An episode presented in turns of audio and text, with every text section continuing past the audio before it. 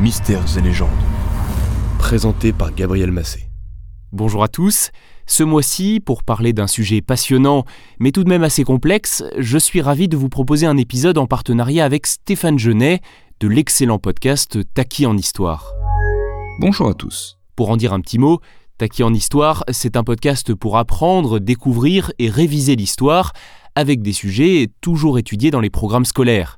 N'hésitez pas à le chercher sur votre application d'écoute, à vous y abonner et à vous plonger avec passion dans tous les épisodes disponibles. Allez, avec Stéphane, nous allons vous parler des mystérieux cathares. Les cathares. Ce nom vous évoque peut-être des châteaux accrochés aux montagnes dans le midi de la France.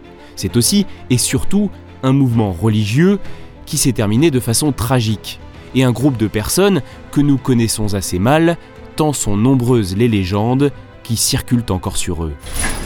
Leur histoire fait encore l'objet de désaccords importants entre historiens. T'es pas d'accord? Non, je ne suis pas d'accord. Voilà une première base qui fait consensus entre eux.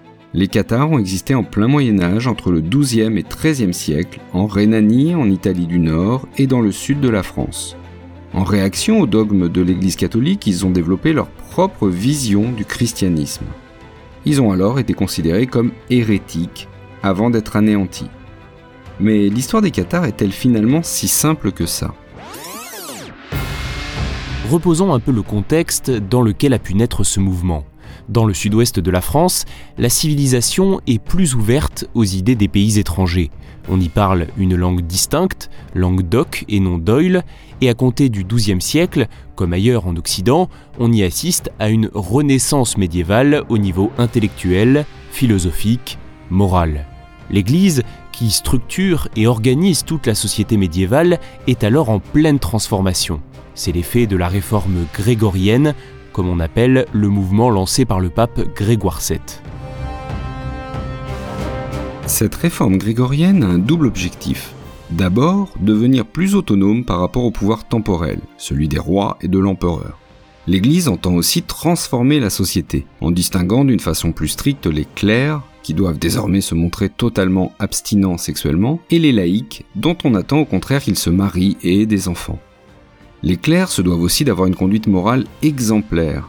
Et c'est nécessaire de le rappeler car l'Église connaît alors un net relâchement de l'attitude entre débauche, luxe et vente des sacrements. C'est pas joli, joli. Et je peux pas tout dire. En résumé, le pape entend désormais unir la chrétienté autour de règles qu'il définit et imposer par la même occasion son autorité ainsi que celle de son Église. Cette volonté de changement, qui est amorcée dès le Xe siècle, entraîne logiquement des résistances. Elles prennent parfois la forme de mouvements dissidents, qualifiés par l'Église d'hérétiques, car on considère qu'ils s'éloignent du dogme, c'est-à-dire de ce qu'il faut croire. Certains de ces mouvements sont à base politique, comme la Pataria née en Lombardie au sein du bas clergé, outré par la vente de sacrements réalisés par ses supérieurs ecclésiastiques. Cette hérésie locale se double d'un soutien à l'empereur contre le pape dans le cadre de leur opposition en Italie. À la même période, le bogomilisme se diffuse depuis la Bulgarie dans tous les Balkans et jusqu'en Bosnie. C'est une hérésie dualiste, ce qui signifie qu'elle considère qu'il y a deux principes, le bien et le mal, Dieu et le diable. Tout le monde terrestre, le corps y compris, est l'œuvre du diable, donc le mal. L'âme, quant à elle, est l'œuvre de Dieu.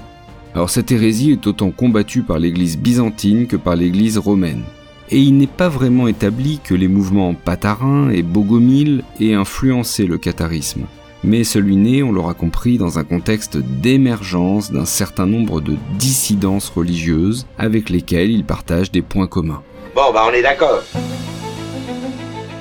Plusieurs foyers cathares se développent à peu près au même moment, c'est-à-dire au début du XIIIe siècle. On en trouve donc en Italie du Nord, en Rhénanie, autour des villes de Bonn, de Cologne et de Mayence, aussi en Bourgogne, en Flandre et en Champagne.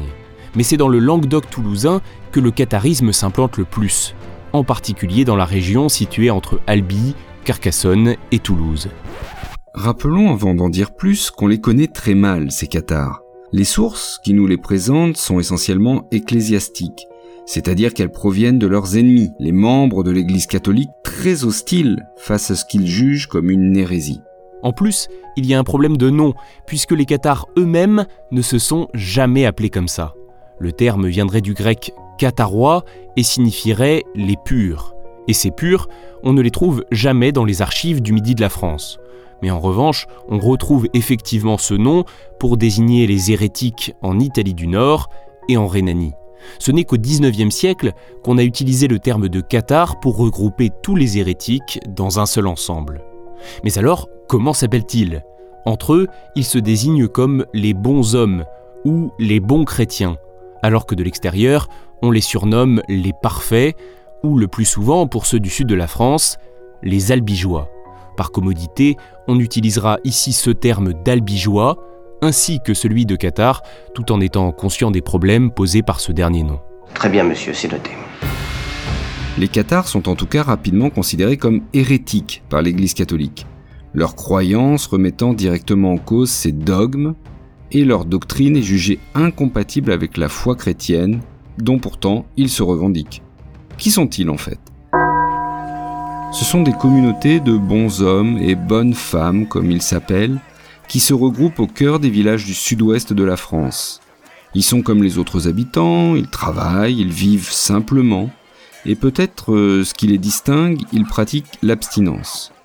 Leur culte est aussi en occitan, ils s'appuient sur des textes de l'Évangile traduits en langue vernaculaire, donc leur compréhension est accessible au plus grand nombre, contrairement à la démarche de l'Église de l'époque qui ne prêche qu'à partir du latin. Le système de croyance cathare a varié selon les périodes et les aires culturelles d'implantation. Dans les grandes lignes, il s'appuie principalement sur les enseignements du Nouveau Testament et ne garde que le Notre Père comme unique prière. Vraisemblablement, mais nous n'en sommes pas totalement certains, toutes les pratiques et les sacrements instaurés progressivement par l'Église dès les premiers siècles sont rejetés.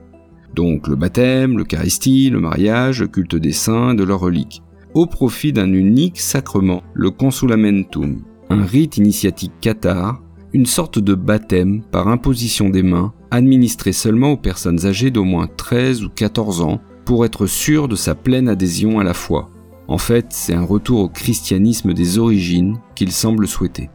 Avec le temps, le catharisme semble évoluer et se radicaliser vers une forme de dualisme, un peu sur le modèle des Bogomiles de Bulgarie.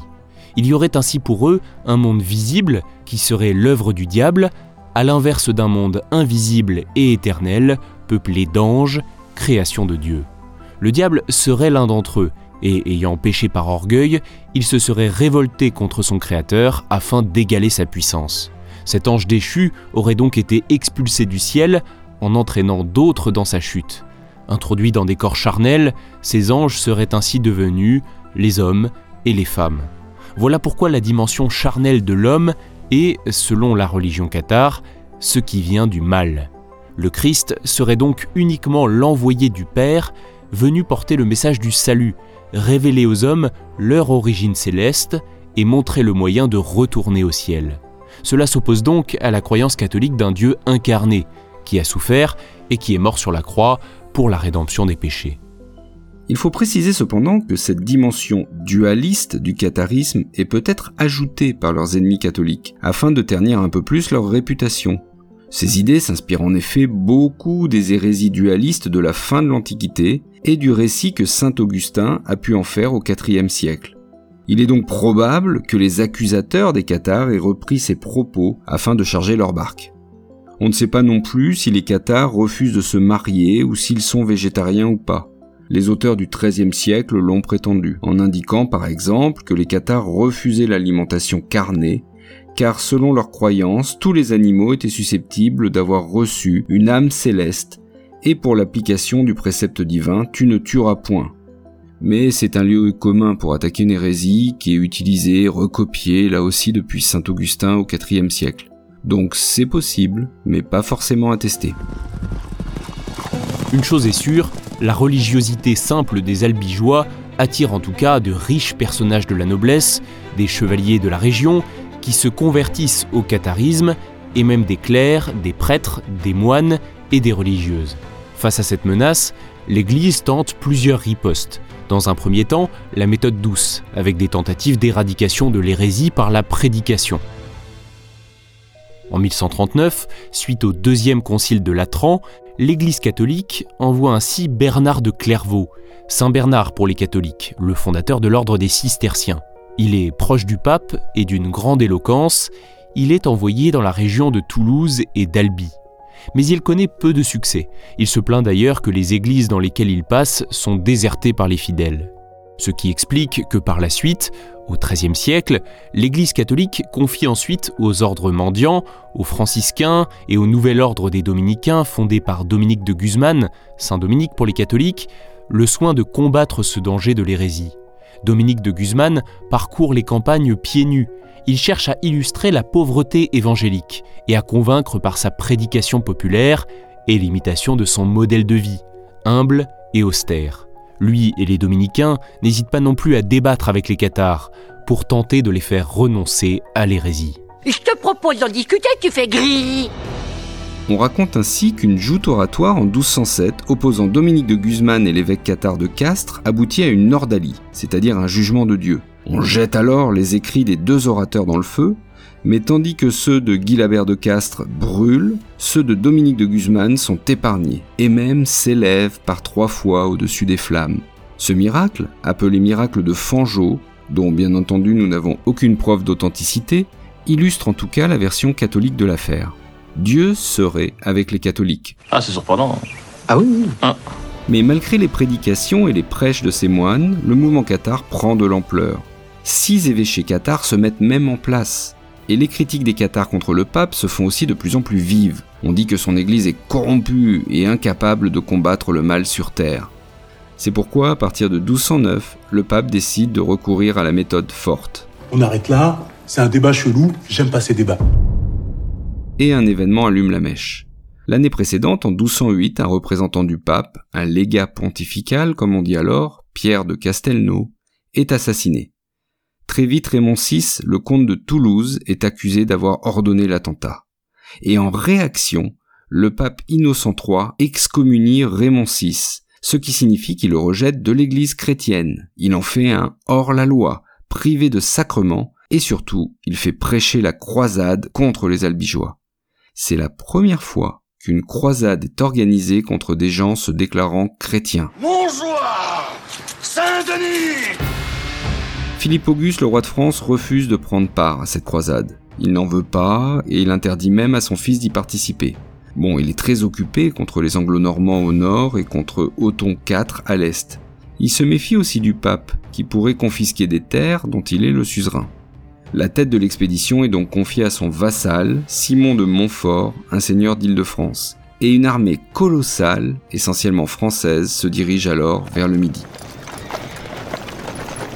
Les combats, sièges et massacres s'enchaînent, détruisant systématiquement les châteaux, les villes et les villages cathares, tuant des milliers de personnes. Comme lors du siège de Béziers, en juillet 1209, l'évêque de la ville tente de négocier avec les assiégeants. Les croisés exigent que soient livrés les 220 cathares qui se trouvent dans les murs, ce que la population refuse farouchement.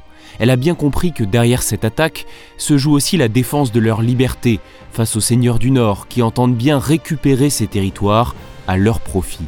L'attaque ensuite est d'une brutalité inouïe.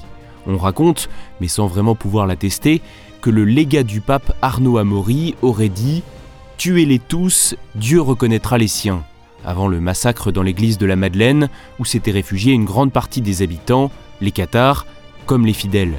Ce qui est certain, c'est qu'après la prise de la ville, il écrit au pape les mots suivants. Les nôtres, n'épargnant ni le sang, ni le sexe, ni l'âge, ont fait périr par l'épée environ 20 000 personnes. Et après un énorme massacre des ennemis, toute la cité a été pillée et brûlée. La vengeance divine a fait merveille. Ça vous donne une idée de l'état d'esprit de cette croisade. Puis vient le tour de Carcassonne et celui d'Albi en 1215. Raymond Roger Trancavel, le vicomte de la région et vassal du comte de Toulouse, est emprisonné. Pierre II, le roi d'Aragon, intervient en défense de Raymond VI, mais lui-même est tué à la bataille de Muret en 1213. Albi donc tombe en 1215, Toulouse la même année, et le comte est déchu de tous ses titres par le pape nomme Simon de Montfort à sa place. Mais celui-ci meurt trois ans plus tard d'un boulet de catapulte. Son fils lui succède, mais n'a pas l'expérience de son père. Et il perd une à une les conquêtes réalisées. Assiégé dans Carcassonne, il doit capituler et repartir vers le nord. Mais les choses changent avec la mort de Philippe Auguste, le roi de France. Le roi est mort. Vive le roi Son fils, Louis VIII, comprend l'intérêt de la croisade pour le royaume. Et c'est ainsi qu'à partir de 1223, l'opération se transforme en une véritable guerre de conquête par le pouvoir royal. Le comte de Toulouse se soumet définitivement en 1229 et par le traité de Meaux-Paris, signé cette année-là, le royaume de France prépare le rattachement du Languedoc. Sache que c'est pour te libérer du malin que nous allons faire ce que nous allons faire. Qu'est-ce que vous allez faire? En résumé, pendant 20 ans, la croisade dévaste la région, mais sans pour autant éteindre totalement l'hérésie. Le pape doit envoyer l'Inquisition, un tribunal religieux, pour poursuivre et juger les cathares afin d'éteindre ce mouvement. La résistance militaire prend fin quant à elle en 1244. Plus de 200 hérétiques qui ont refusé de renier leur foi sont brûlés au pied de la forteresse de Montségur. Les tout derniers cathares sont contraints de vivre dans la clandestinité, notamment dans les grottes fortifiées des comtes de Foix.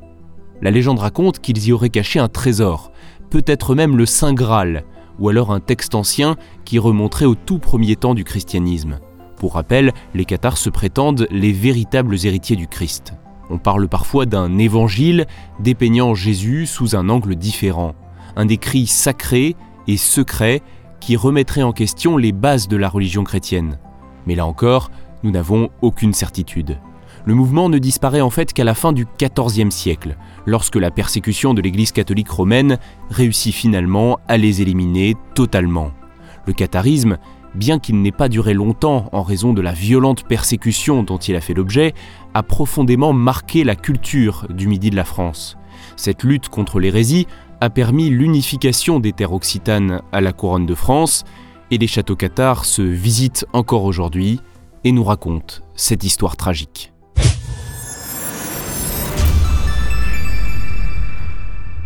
Merci d'avoir écouté cet épisode jusqu'au bout et merci à Stéphane Genet du podcast Taki en Histoire pour ce super épisode en commun. S'il vous a plu, dites-le nous en commentaire avec 5 étoiles et abonnez-vous à Mystères et légendes si ce n'est pas déjà fait. À très vite.